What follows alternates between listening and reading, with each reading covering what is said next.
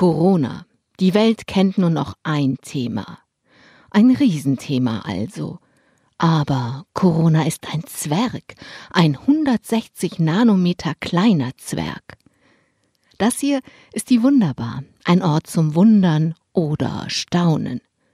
Wenn ich seit Wochen über eines in Sachen Corona staune, dann über das Missverhältnis von Ursache und Wirkung.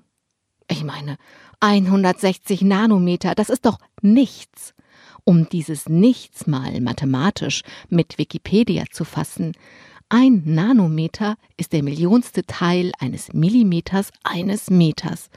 Nicht, dass ich mir vorstellen könnte, wie klein der millionste Teil eines Millimeters eines Meters wäre.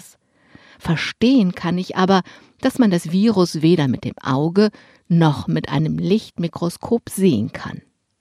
Und dass sich der Begriff Nano vom griechischen Wort Nanos, der Zwerg, ableitet, wundert mich auch nicht mehr. Fassen wir zusammen. Wir haben es mit einem lichtmikroskopisch nicht wahrnehmbaren Zwerg zu tun.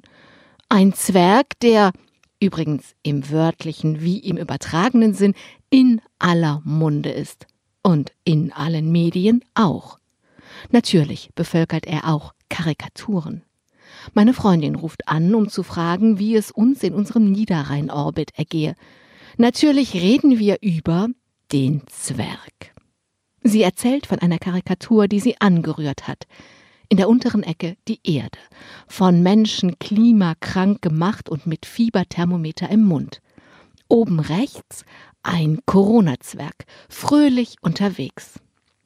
Fragt die Erde mit großen Augen, was hast du gemacht? Wer bist du? Die Menschen ändern ihr Verhalten. Das ist das Wunder, was alle Klimakonferenzen, Appelle und Demonstrationen nicht geschafft haben, passiert. Wir ändern unser Verhalten. Natürlich aus Angst und Solidarität, nicht aus Klimaeinsicht, schon klar. Aber wer weiß, vielleicht lernen wir in dieser Krise neue Gewohnheiten, gewinnen neue Einsichten, dass die Nach-Corona-Welt sich in jeder Hinsicht weniger erhitzen muss.